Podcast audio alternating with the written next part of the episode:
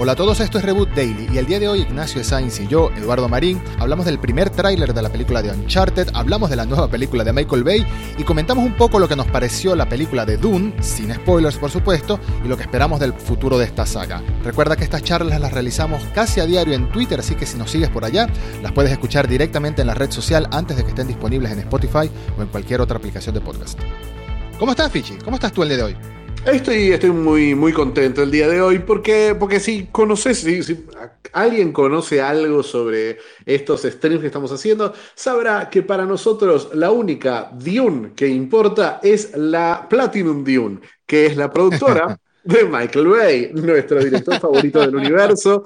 Eh, me gustaría, a, en, en, otro momento le hubiera dicho placer culposo, pero ahora estoy muy confiado de mis pésimos gustos cinematográficos, así que digo placer y punto, porque realmente me gusta mucho, me gusta mucho lo que hace Michael Bay. Tiene sus películas malas, lamentablemente las más populares, creo que Armagedón y las las Transformers son las peores, pobrecito, pero... pero son las que mucho... más quiero yo, en general.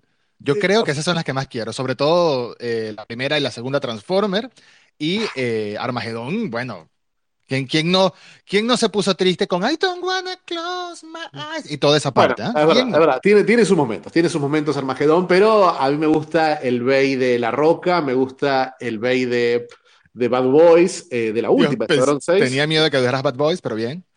No, Bad Boys me parece increíble, especialmente Bad Boys 2, me gusta todavía más. Y, y, me gusta mucho la de los fisicoculturistas idiotas, la de Mark Wahlberg, eh, Pain and Gain, creo que se llama, y es buenísima. Ay, esa no la he visto, y creo oh, que debería verla. Tenés que verla, Edu, porque justamente estábamos hablando, voy a, voy a seguir revelando detalles del, del chat acá. El, eh, Edu hablaba del concepto del amarillo sudoroso, que es el tono sí. que utiliza la paleta de, de, de Michael Bay que es la que hace que todos los personajes parezcan que tienen días sin ducharse. Esta es sobre físico-culturistas que se la pasan en el gimnasio, así que claramente se trata de eso. La película es maravillosa, Pain and Gain. Es que, es que ese tono que lo, lo, comencé a apreciar por primera vez en la película de Armagedón, ese, ese amarillo como que, como que es un atardecer eterno o que el sol te está pegando en paralelo, no lo sé. Eh, eso lo, lo, lo, comencé a apreciar en Armageddon, pero en Transformers fue desatado, ¿no? Desatado. Ese Shia LaBeouf posiblemente no se haya bañado durante el rodaje de ninguna de las películas, siendo sí. sincero, pero eh, Megan Fox y todo el resto también. Creo que estaba Josh Duhamel, sí, claro, estaba Josh Duhamel en esas películas. Nadie, nadie, o, o se duchaban o después en CGI aplicaban ese filtro, le ponían un filtro en Instagram al frente y, y eso le daba ese estilo característico también. ¿Por qué estamos hablando de Michael Bay? Porque acaba de pasarme, Fichi, algo que yo no había visto y estoy maravillado. Creo que tengo más hype que con volver a ver a Duna. Me pasó el tráiler de la nueva película de Bay, que es Ambulance, que se estrena no sé cuándo, pero en el año 22, en el año 2022, no sé qué fecha, no sé qué mes. Creo que prontito. Febrero, creo febrero, que sea muy prontito. Ah, febrero. Eh, y está Jay Gyllenhaal, está Doctor Manhattan, que eh, Abdul Matin, creo que es el nombre de él. Yahya Abdul Matin, sí.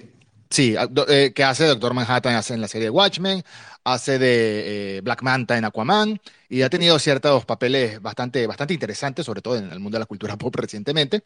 Y sí, también sí. está Isa González, una película que no sabía que existía hasta el día de hoy y me alegra conocerla porque Jay Gyllenhaal siempre me hace feliz y todas estas tomas de personajes conversando con la cámara dando vueltas alrededor de él mientras se atraviesa el lens flare.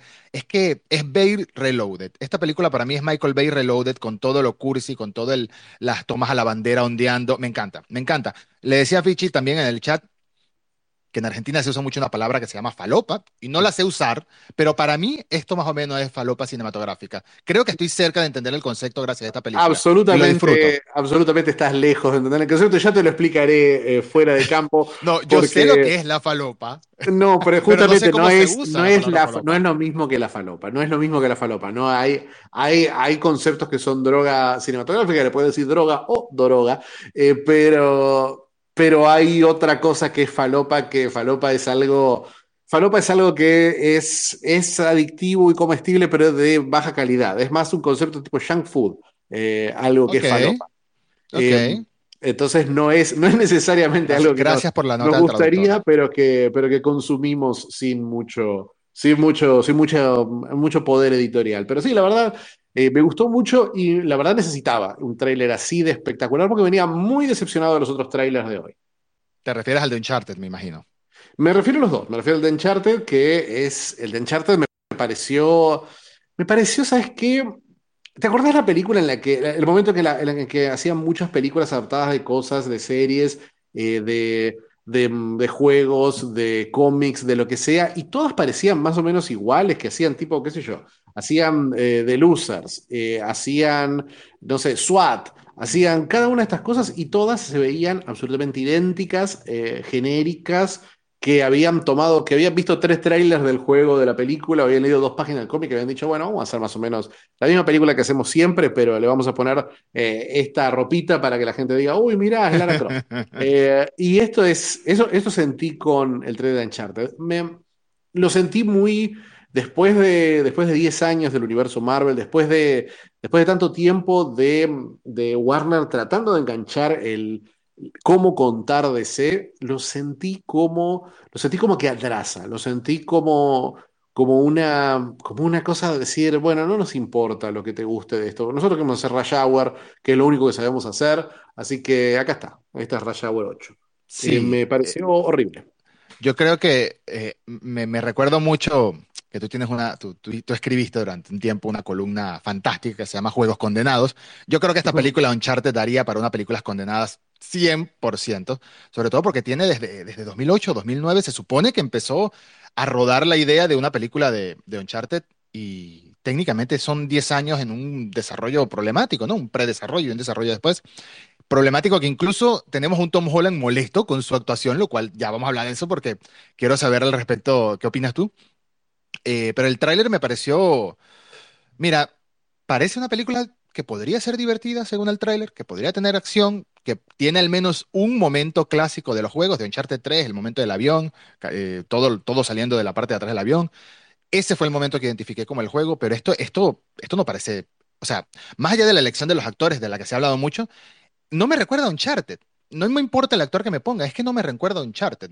Son conversaciones random de personajes que están aparentemente buscando un tesoro o algo así, y cuando se pone la ropita, la, típica eh, camisa blanca, sudadera blanca, no sé, y la cosa para llevar la- las armas, ajá, cosplay de Uncharted, pero de resto, de resto parece cualquier cosa, de verdad. Cualquier cosa, cualquier cosa. Realmente me parece que no, no establecieron el villano, no establecieron la relación entre Sully y, y Nathan, que parece. Vos ves los primeros 40 segundos y parece que Sully se estuviera levantando a Sí, Nathan en un bar. sí. Parece una película, parece otro tipo de película, parece, parece Brokeback PlayStation. eh, me parece. Solo le no, faltó, solo le faltó la cancioncita de, de, eh, ¿cómo se llama? La de, ay, se me olvidó el nombre. eh, no, de... Eh, sí. No, no, no, no digo, no, no, no no me parece una parodia de eso, eh, Me parece que fuera sinceramente eh, eso. No me parece que estaría mal tampoco que así fuera, pero no entiendo por qué harían algo que parece, eh, parece no intencional eh, de ser, ser eso, ser una, una historia gay, de amor. Y em, me, em, no sé, me, me pareció, me pareció muy descuidado Pero. ¿sentiste el feeling del juego?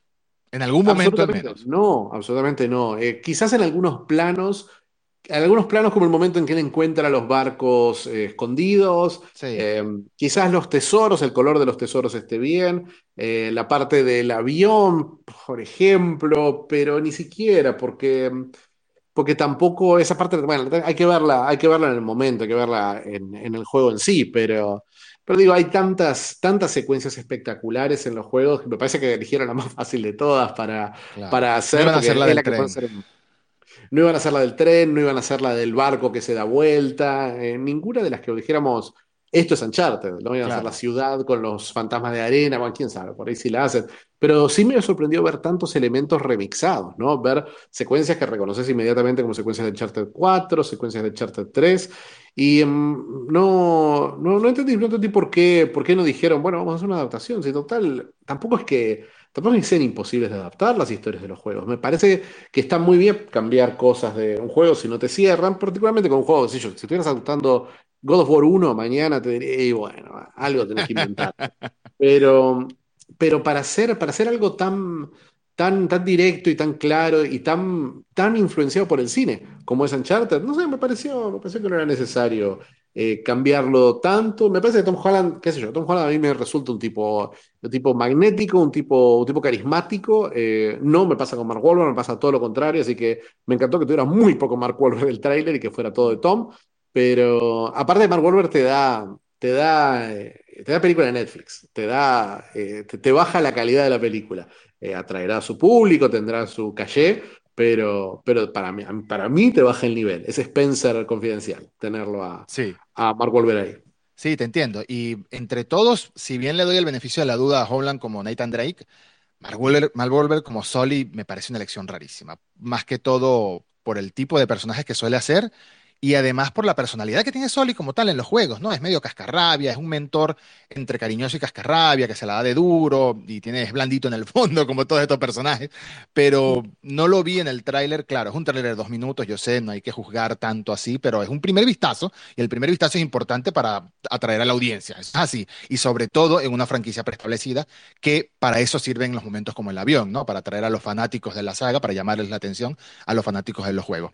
De todas formas, me parece que claramente, y eso es, que esto es obvio, que claramente la elección de Tom Holland y del mismo Wahlberg como Nate y como Sully son personajes con un cierto rango de edad, con la idea de, bueno, aquí nace una franquicia o podría nacer una franquicia, una trilogía al menos, pero también sabemos que eso parece que no va a ser así, al menos hasta ahora, porque Tom Holland según dijo en una entrevista, parece que terminó bastante molesto con, con la experiencia como tal. No entiendo si es con la película o lo que se esperó de él, o el actor, el personaje que tuvo que interpretar, o el hecho de que era 100% estrella de acción y no, bueno, Spider-Man no es tanto una estrella de acción, es un poquito varias cosas al mismo tiempo. Aquí tenía que ser, eh, no sé, un joven La Roca, como, ¿qué, qué podría ser este personaje? Eh, ¿qué sabes tú, qué, qué entiendes tú en las palabras de, de Holland al respecto de por qué está molesto de la, de la Yo a producción? Holland lo, siento, lo siento insatisfecho y lo siento también, eh, siento que su propia experiencia con el universo Marvel es un poco más, un poco más amigable por ahí y eh, la, la sensación de trabajar en esas películas por ahí le da un poquito más de espacio para expresarse como actor. Está en un momento en el que necesita crecer, lo habíamos hablado el otro día con películas como Cherry y El Diablo a todas horas, Sí. pero pero sí me da, sí, sí me, esa, esa entrevista me, me hizo, me, me- transmitió una cierta incomodidad y siento que si vos tenés un actor que se siente así, hay un problema que tenés como director. Y no es la primera vez que pasa con Ruben Fleischer, que es un director que tiene una serie de películas, que me acuerdo una película de mafiosos con Ryan Gosling y Emma Stone, que había sido un desastre y había sido... Y había tenido rumores de malas experiencias. Eh, sé que Tom Hardy lo hizo echar de Venom 2. eh, no quería trabajar con él y dijo, vamos a poner un director que es mi amigo, que es Andy Serkis, que sabe cómo, sabe cómo hacerme divertir trabajando con estas, con estas cosas. eh, pero, pero sí, me parece que hay algo con, con Ruben Fleischer y se nota que es la opción número 18 de un estudio que perdió varios directores, algunos de muy alto nivel, o sea, perdió, el primer director de la película iba a ser David O. Russell, el director de El Luchador, de Silver Linings Playbook, de Tres Reyes, de una serie de películas eh, importantes, y también un tipo que trabajó mucho y muy bien con Mark Wahlberg. Es más, las mejores actuaciones de Mark Wahlberg son todas en películas de él. Hay Heart Hackaways, o sea, es un... un- un- sabe, sabe cómo manejarlo eh, a, a, a Wahlberg. Y también tuvieron otros directores interesantes. Tuvieron a John Levi, por ejemplo. Tuvieron a Dan Trachtenberg, que es el director de 10 Avenida Cloverfield. Es un tipo, era la, el- la elección perfecta. Es el tipo que hizo ese corto increíble de Portal, un corto que se llama No Code, algo así, que dura tres o cuatro minutos, pero es una, una, una traducción de la estética Portal sí, perfecta. lo Y el tipo, y el tipo, pero no sé, lo perdieron, lo perdieron en el camino. Y También tuvo, también tuvo a Travis Knight, ¿no? Travis Knight, que es el que hizo la Knight. película, bueno, la exitosa película Cubo y las dos cuerdas, pero también Bumblebee, el primero precuela, después reboot de Transformer, que para mí fue genial, eh, para sí, mi gusto. sí, Y en mí, comparación a las últimas dos Transformers. a mí me gustó, a mí me gustó la verdad. Bumblebee me gustó muchísimo y, y me parece que es un director súper, súper talentoso. Eh, también, bueno, lo perdieron a él, perdieron a John Levi, que es lo, lo más triste de John Levi, es que lo perdieron y hizo una de las mejores adaptaciones de videojuego, aunque no es una adaptación del videojuego, que es Free Guy. Que es una película que tiene toda la, la frescura, el ingenio que yo siento que no se ve acá, el conocimiento de causa. John Levi se nota que es un gamer. Se nota, no, no puedes hacer free guy si no, sos, si no tenés esa, esa si, no, si no percibís esa estética gamer. Porque es una película fiel, es una película que aunque no te parezca gracioso, aunque te parezca tonta, no puedes decir que está, está falseando su identidad como una película gamer. Esto es, vamos a hacer un Indiana Jones. ¿Cómo es? Es un Indiana Jones, pero es de un juego, eh, no importa. Mostrarme las escenas que tengan que mostrar y yo las copio. Eh, no, no sé, me pareció, me pareció que tiene, que tiene esos problemas. Tiene ese problema del director, tiene, tiene eso de Tom Holland que sí que está claro, que, no es un actor que, lo, que le decís, bueno, ahora te parás, caminás hasta acá, pones la cara, apuntás el arma y decís, Rawr. y eh, no, no sé, no, no es no es la, no es la mejor, no, es el actor para eso. Me parece que hay actores para eso, o hay actores que por ahí son más jóvenes o que por ahí son más, o están más resignados a que su carrera tiene ese color, o sea, los Hemsworth, qué sé yo. Eh, bueno, eso me dio, me dio ese feeling de la película de los rusos, la producción de los rusos con Hemsworth para, para Netflix. Para Netflix. Eh, Extraction. Sí. Me dio ese feeling, me dio ese feeling de Extraction. Y por eso por eso, no sé si tenías algo más para sumar sobre la experiencia en Charter, pero, pero por eso me, me sorprendió el tráiler de eh, Red Notice, de Alerta Roja. No sé si lo Mm. llegaste a ver. Sí, sí, lo llegué a ver. Vi el primero hace un par de meses, creo que salió. Y vi mes, sí. este y también estoy convencido de que va a ser una película divertida, sobre todo porque tiene actores que ya tienen un peso y ya tienen un cierto, bueno, no, no, quiere decir que Tom Holland no tenga un peso, sino que tienen, tienen ya una cierta personalidad que darle a una película muy marcada y uno sabe lo que esperar y no sabe la química que pueden tener. Ryan Reynolds tiene pinta de que es un actor que se, se acopla a cualquier otro compañero para tener una buena química cuando estamos hablando de comedia y comedia de acción, ¿no? En Free. Guy, por ejemplo, se nota mucho eso con, con esta actriz eh, eh, que se llama, se me olvidó el nombre. Con Jodie Jodie Comer. Comer, sí, Jodie Comer, Sí, sí. Comer. Este- este- Tenía que pensarlo. por- Eh, y por supuesto, Dwayne Johnson, sabemos que puede saltar de comedia y acción una y otra vez sin ningún problema. Por ejemplo, en Jungle Cruise no es una buena película, pero Dwayne Johnson hace lo mejor que puede en esa película y me refiero a la última cosa que vi de Dwayne Johnson antes de, antes de esta.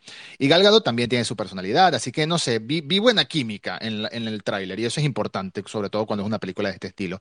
Vi buena química, vi diversión, vi robos de tesoro. No, me- me dejó curioso la, la película. No, no, no espero mucho de ella, creo que también influye mucho eso, pero me dejó con, con una buena curiosidad y con una buena sensación como que la voy a ver y puede que pase un buen rato dominguero. A mí, mira, este es la, la gran diferencia, te diría que si tenés ganas o el que escuche que, que, le- que tenga ganas de experimentar con alguna estupidez, eh, que abran el tráiler, el primer tráiler y el segundo tráiler, y creo que la diferencia más importante entre los dos que vimos ¿sí? fue lo que se llama, es lo que se llama en Hollywood, que es una cosa muy técnica, que se llama DI, el Digital Intermediate. Ese, el Digital Intermediate es un proceso que se trabaja lo que sería el, la textura de imagen. No solamente el- el- el- la corrección de colores, que eso es algo que, bueno, que se hace para, para que toda la película se vea igual, aunque esté filmada en países distintos y con, y con eh, celuloide distinto y con lo que Sí. sea. Acá lo que se hace es escanear cada cuadro, volverlo a pintarlo de vuelta, darle un color, darle un tono y trabajarlo. Hay películas en las que es, eh, no se nota mucho, qué sé yo, en las comedias, por ejemplo, en las que siempre parece que fuera o sea, un día de verano a las 4 de la tarde. Bueno, en general, hay, eh, hay- en todas se hace. Hay películas como esas comedias que se nota menos, hay películas que se nota mucho, como en 300, por ejemplo, que es una película toda pintada encima. Pero no es un filtro, es un trabajo de pintura, es un trabajo de, de retoque y de, de- de manipulación digital. Ese Claro. trabajo, ese trabajo es lo que más se nota que falta, a mi entender, en las películas de, de Netflix, en particular en esa, en Extraction, en Spencer, en Shaft, en películas que son, que parecen sin terminar, que parecen opacas, que parecen chatas, que parecen monocromáticas. Y vos decís, pero ¿por qué es esto? Si, si yo sé que mi, yo sé que mi tele tiene, tiene un botón de saturación, ¿por qué no lo apretaron ellos también? Eh, y lo ves esto en este tráiler. En este tráiler ves una diferencia, ves una textura, ves una, una claridad de imagen, ves, una, ves un tono. En las escenas de Rusia, por ejemplo, Sí, se ve un tono azul opresivo. En las escenas del, del museo, por ejemplo, explota el rojo del vestido de Gal Gadot. Vos decís, bueno, eh, ves las escenas en, en España con el toro y tienen un brillo especial, tienen una, una cosa ocre extraña que, que por lo menos a mí me resulta, me resulta más llamativa, me resulta más cinematográfica, me resulta, me, me transporta que necesito que una película, aunque sea entre, entre todas las comillas del mundo, realista como esta, que no es una película de fantasía ni de ciencia ficción, necesito que me transporte. Y, y este tráiler me dio un poquito más esa esperanza Más de que eso esperanza. llegue a pasar. Yo, yo Porque, también es que tengo, le tengo un poquito de fe al director. El director no, no tiene un gran, o sea, no tiene un amplio catálogo de películas de producciones que ha hecho. Yo creo que no llega ni a 10, si no, no me, re- mal no recuerdo. Pero en cuanto a comedia, tiene la absurdísima y genial Dodgeball con Ben Stiller y Vince Vaughn. Y tiene una de mis películas favoritas de, de la década pasada, por así decirlo, que es We Are the Millers, con Jason Sudeikis y, y Adam Warlock y Jennifer Aniston. Entonces le tengo como, le tengo como confianza en la comedia. Ahora, la acción, hay que ver cómo hace esa, esa fusión, que es lo más importante. sí, a mí ninguna de las dos que comedias de acción, bueno, Skyscraper no es una comedia de acción, pero, Es pero me es. ¿La gustó. del rascacielos de la roca? Claro, él Es hizo, él. él, él es el, el mejor amigo de La Roca. Él hizo eh, Central Intelligence con Kevin Hart, que no es mala, y, eh, y El Rascacielos. Esas dos hizo con, con, con The Rock ya. Por eso, es un director que lo puso The Rock. el Esta es una producción de... horrible. Nunca la he visto ni la pienso ver. Ah, ¿Por qué? No es mala. No sé, me es que el de póster te era gusta la roca te- saltando como 60 metros de distancia y ya por ahí me parecía cine B. Cine B caro. Bueno, es, es lo que es. O sea, es, es... sí. Pero, pero No me puedo decir... criticarla después de decir Uy, me me, re- interesa mucho. Claro, me de decir, me interesa mucho este director. Y, pero, y te digo, bueno, ya hizo dos con The Rock. Me da no, pero esta no me interesa comedia. Porque el póster no me gustó. El póster no me gustó, es algo que le autorizo a decir a mi madre. Y la miro mal cuando me lo dice.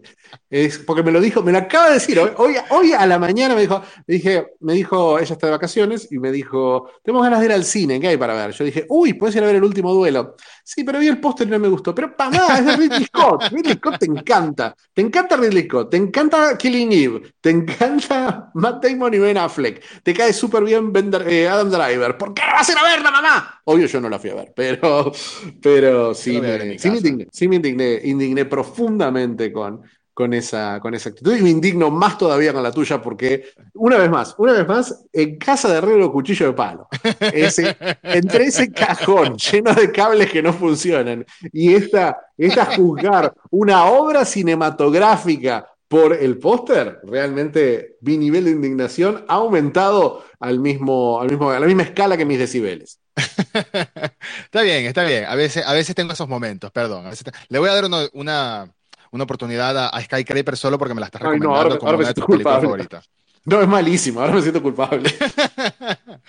Mira, hablando de películas con pósters, porque casualmente quise hacer, quise hacer la conexión de esa manera, con póster que vi en la calle, ya se estrenó Duna. Ya se estrenó Hablando de películas con pósters, ¿sabes que en la calle. ¿Sabes que, ¿Sabes que la mayoría de las películas los tienen? Es una buena transición porque te sirve para hablar de todo. Hablando de películas con pósters, ¿viste Nosferatu, una sinfonía del horror de 1927? Tiene un póster. Eh, Tiene un póster. ¿Viste el póster de. Duna en la calle? Y mirá, creo que los dos, los dos ya vimos Duna, por supuesto. Sí. Yo tuve, tuve la entre suerte y mala suerte, porque hoy ya puedo contar un poquito más cómo fue mi experiencia de verla. Yo la vi en el microcine de Sigue- Warner. no vamos a hablar de spoilers para quien nos esté escuchando, así que no No, por supuesto, no vamos a hablar de spoiler. Por supuesto que no, porque es una película, aunque esté adaptada de una novela y todo, no es necesario spoilearla. Eh, y tampoco es, tampoco es particularmente spoileable, ¿no? Porque es la primera parte de una historia que claramente tiene dos. O sea, todos los Claro. spoilers son a medias. Eh, pero, pero la peli tiene, la peli, la peli la estaba esperando con muchas ansias, por supuesto, fanático absoluto, acérrimo, total de la novela original. Y tenía muchas ganas de verla y salió esta posibilidad de entrevistar a Denis Villeneuve eh, por, mm, a través de, de La Cosa. Y, eh, y bueno, dije, bueno, sí quiero entrevistarlo a Villeneuve, pero no vi la película. Y me dijeron, Warner, no, mira, la vas a ver, te vamos a abrir el microcine que estaba cerrado, todo, todo Warner, las oficinas estaban cerradas por pandemia, en julio fue esto. Eh, me abrieron el microcine para mí solo y lo vi, el microcine que tiene una pantalla relativamente chica, pero tiene un sonido impresionante, no sé de dónde lo habrán Menos mal. sacado de IMAX, que fue, eh, aparte realmente necesitaba buen sonido porque la película era la copia de ellos, era sin subtítulos. Entonces, era complicada de seguir porque los personajes tienen, o sea, el varón Harkonnen todavía, qué suerte que leí la novela y sé lo que dice y de qué está hablando, porque si no hubiera sido medio, medio imposible, pero sí fue linda la experiencia. Amé la película. En su momento, en su momento hay muchas cosas que no me cerraron, que creo que ya las hablaremos si tenés ganas de hacer por ahí la semana que viene, un, un spoiler cast para reboot podemos hacer. 100%. estaría, estaría muy bueno eh, porque sí hay cosas que tienen que ver con la adaptación y con cosas que pensé que iban a cambiar, asumí que iban a cambiar porque otras cosas las cambiaron. Realmente los cambios en general los vi muy positivos, el foco en los personajes femeninos. Eh, realmente es una película que disfruté, disfruté mucho y obviamente el, la experiencia de hablar con Villeneuve es, pues, es qué sé yo, es, es como que te da cierta, te da, te da una perspectiva sobre, sobre la persona, aunque fueron obviamente entrevista para medio latino, son 15 minutos por Zoom eh, que no, no estaba autorizado ni a grabarlos. Creo que, ah, creo que porque firmé 18 NDAs me autorizaron a escuchar mi propia entrevista. Eh, me, mandaron, me, mandaron, el audio y dijeron, si este audio se filtra, sabes, ¿no? Así que bueno, no, no se va a filtrar. Aunque sí. me muero para hacer que se filtre porque es muy gracioso como habla Bill. Viene, viene Pero, el señor Warner a, a, cortarte la cabeza. Viene, exacto, viene, viene a dejarme como, como el varón Harkonnen. Eh, pero, que está esperadito. Eh, pero a mí me gustó. Te puedo decir eh, que la película me gustó mucho. Me gustó sí. mucho. Eh, espero. O sea, yo no me leí la novela, debo empezar por ahí. No me leí la novela, así que tenía, tenía esa, esa carta blanca en no saber qué esperar bien. Sé más o menos de qué trata la obra. O sea, conozco, obviamente, es una obra mítica de la ciencia ficción. Conozco los puntos claves que se saben, ¿no? Que se saben sin necesidad de leer la novela. Eh, conozco algunos de los personajes. Eh, vi la adaptación de David Lynch. Bueno, corrijo, vi media parte de la, media película de la adaptación de David Lynch, porque en el momento no la quise terminar de ver. Eh, y, y desde, un, desde un principio me dio confianza esta adaptación, me dio confianza, lo cual me da un poco de miedo, me dio confianza porque el reparto es increíble, ¿no? Tiene a todos los actores del momento, de los últimos dos o tres años, eh, y todos con personajes importantes, ¿no? No estamos hablando de relleno, estamos hablando de personajes que tienen su participación en pantalla, que tienen... Eh, conversaciones, química, tiene, es muy bueno. Y la música, que eso ya lo, lo, experimentarán cuando la vean en su casa o en el cine o en donde sea, la música y los sonidos de la película a cargo de Hans Zimmer, mira, yo la vi en IMAX y me explotó la cabeza, así de sencillo.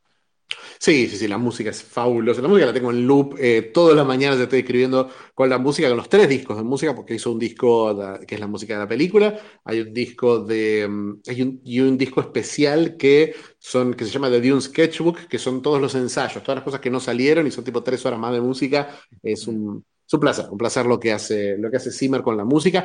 También, especialmente Zimmer, ¿no? Un tipo que uno ya conoce tanto, como John Williams, como, claro. como Jerry Goldsmith como autores que, eh, compositores que, como, qué sé yo, como Giaquino, que uno, uno ya cree que los conoce de memoria y que dice, bueno, ya sé, cuando veo este nombre, ya sé cómo va a sonar esta banda sonora. Y esta sí. Piensa suena, en Inception, de una esta vez. suena muy.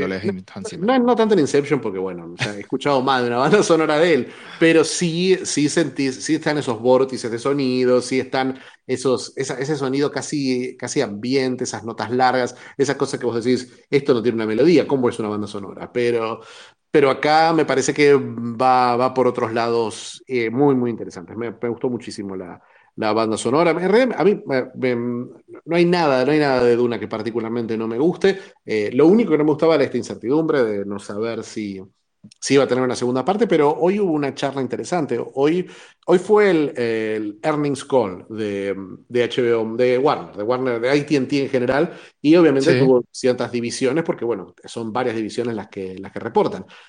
Sabemos que ATT soltó Warner Media y lo hizo una empresa independiente, pero todavía no está terminado ese proceso, así que eh, declaró hizo, su presentación a accionistas al mismo tiempo que ATT.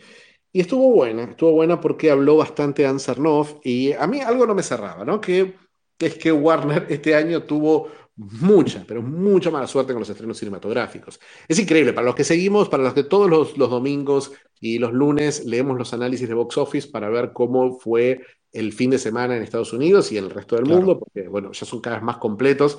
Estos análisis eh, sí parecía, era deprimente lo que pasaba con Warner, porque mientras Marvel, mientras cosas como Halloween Kills hacían 50 millones, Candyman, que era una película que uno se imaginaba que iba a ser 10, 15 millones en su opening, hizo como 25, eh, eran, son, eran tan, tan, tan buenos los números para todos, menos para Warner.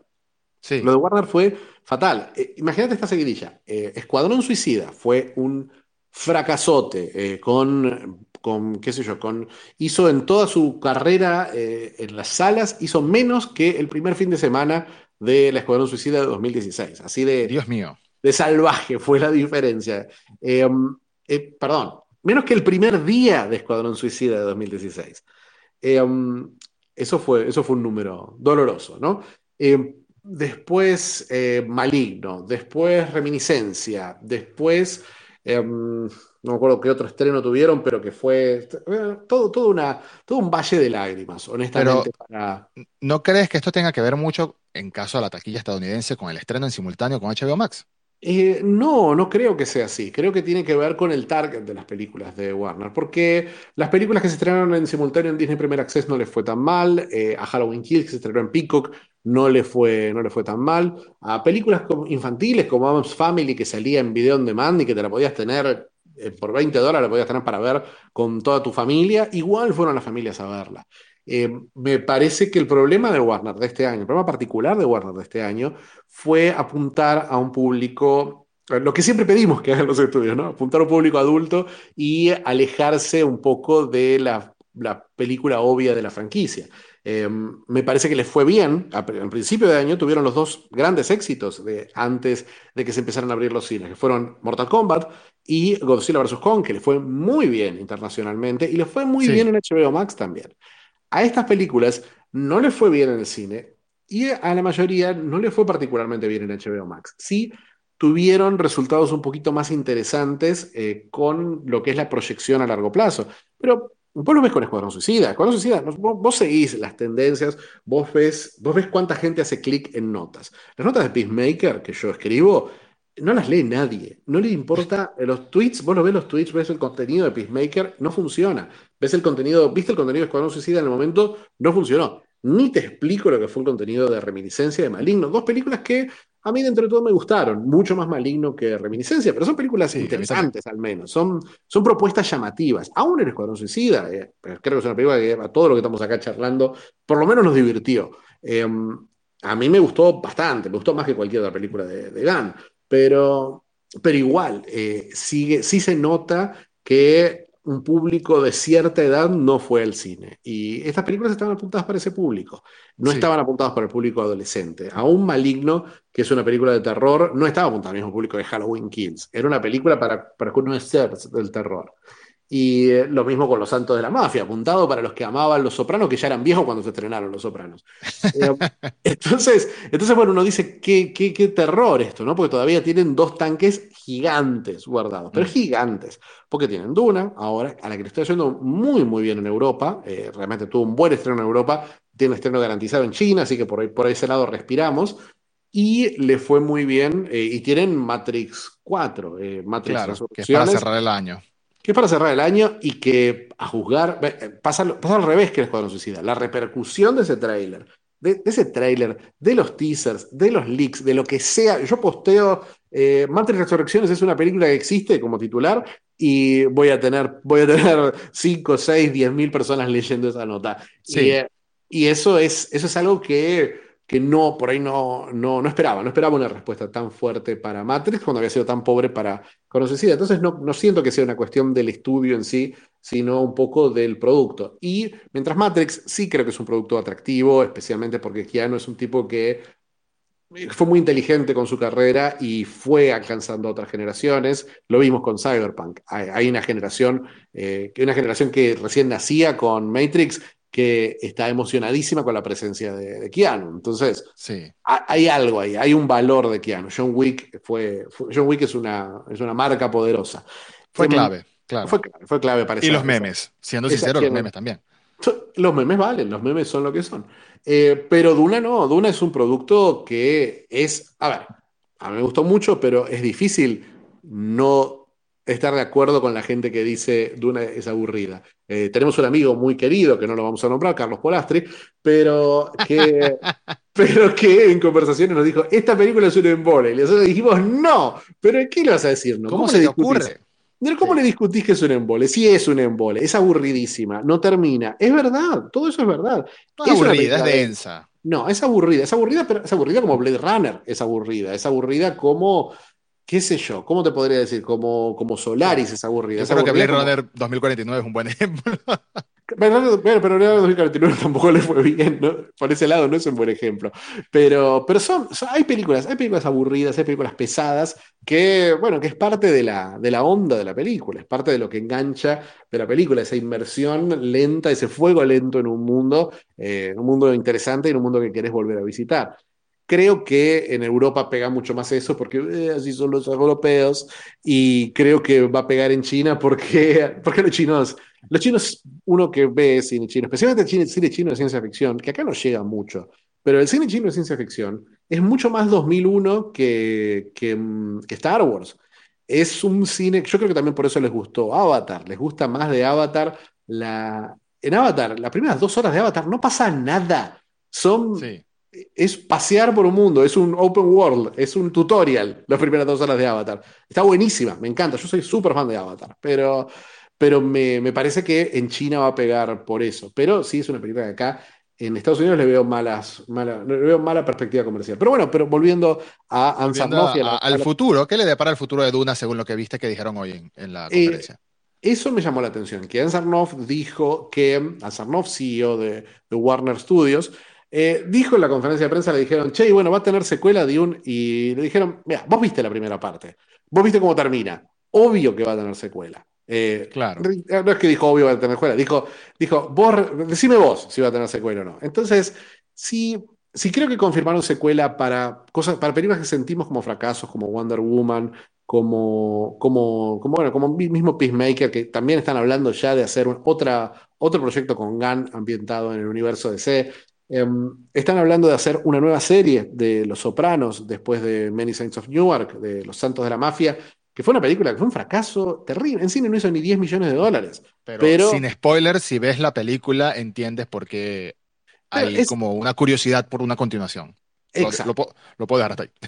Eh, para mí está, está eso. Y está también la sensación de que, pará, esta es la primera temporada de una serie, no es una película. Exacto. Eh, y es más, hubiera sido para mí más disfrutable porque hay personajes secundarios, hay ideas, hay, hay cosas que plantea la película, en especial la primera, la primera mitad, que es más, que es como más relajada antes de que, de que se, de que se empuje la acción real de la película, que siento que ese ambiente que me están pintando quiero saber muchísimo más. Y creo que 100%. Creo que ese Tony Soprano de veintipico puede ser una buena figura central y esa New Jersey puede ser una, una buena, una buena historia para contar. Aparte, eh, David Chase la quiere hacer con Terence Winter, el creador de Boardwalk Empire, que también trabajó durante años en Sopranos, que es, es una gran dupla. Me parece que pueden hacer algo memorable. Y quieren hacerla para HBO Max, todo para HBO. Lo que me pareció Funcionaría bastante- mucho mejor que como otra película. para mí funcionaría mucho mejor. Eso creo que lo demostraron clarísimo. Lo que pasa es que también fue otra administración la que aprobó la película. La película estaba en proceso de, de desarrollo desde 2016, creo. Entonces es muy difícil decir, bueno, esto no, esto, esto no, no, no, post pandemia, post venta de AT&T, post Post HBO Max. post HBO Max, esto, claro, ahí ya hay otra perspectiva. Pero ¿qué están haciendo? Están haciendo el spin-off de Dune, lo confirmaron. Están haciendo el spin-off de Batman, eh, están haciendo Peacemaker, eh, tienen una cantidad de contenido que está atado a estos lanzamientos grandes cinematográficos y hay una estrategia detrás de HBO. Así que bueno, yo creo que solamente por eso, creo que solamente por, por la importancia de la marca y por lo, por la y esto, esto, esto es difícil de medir a veces, más cuando, cuando, cuando estamos en un mundo que se mide tanto por números, pero Sí. el prestigio vale también. Una película que valen. tiene... Sí.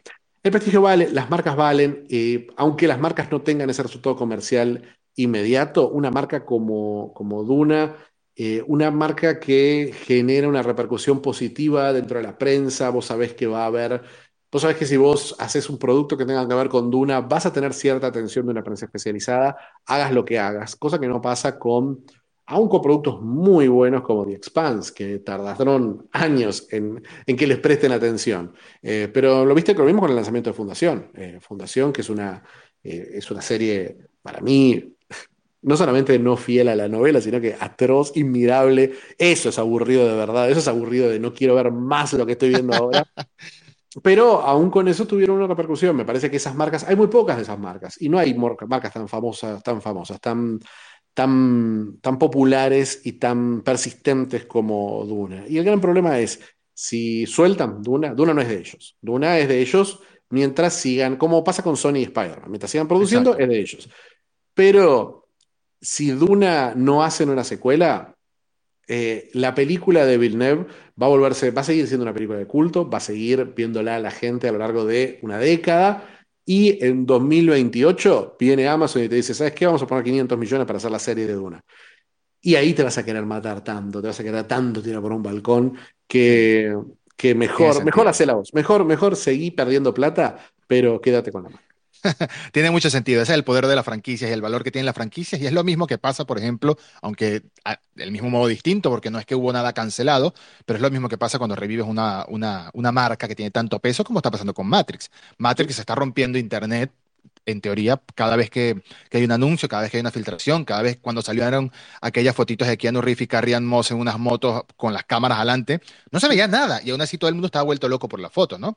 Em, es eso, es el peso de la marca, el peso de la nostalgia, el peso del el sentimiento de propiedad que tienen muchos, así no sean tantos en número en cuanto a taquilla, pero que tenemos y tienen muchos en cuanto a, a marcas como esta y a propiedades como esta y a franquicias como esta. Por eso, por eso es que Matrix puede ser un buen cierre del año para Warner, yo creo que están cruzando los dedos, y Duna por más que sea, eh, acaban de estrenarla en muchos territorios, está llegando apenas a Latinoamérica, así que Latinoamérica no es que sea mucho dinero en, ese sentido en cuanto a taquilla, pero sí influye y el estreno de China puede, puede ser un bombazo, esperemos, puede ser bastante influyente en la, en la taquilla para Duna, pero sea como sea, yo estoy convencido, sobre todo después de las declaraciones de hoy, esa manera tan, tan, no sé si fue, si intentó ser gracioso o o decirte que es obvio, pero esa manera de confirmar que claramente va a tener una continuación, porque esta película, y no es spoiler, no hace falta verla, eso se sabe desde antes, esta película es media película, media historia, es media historia, es, es el Avenger Infinity War antes de un Endgame,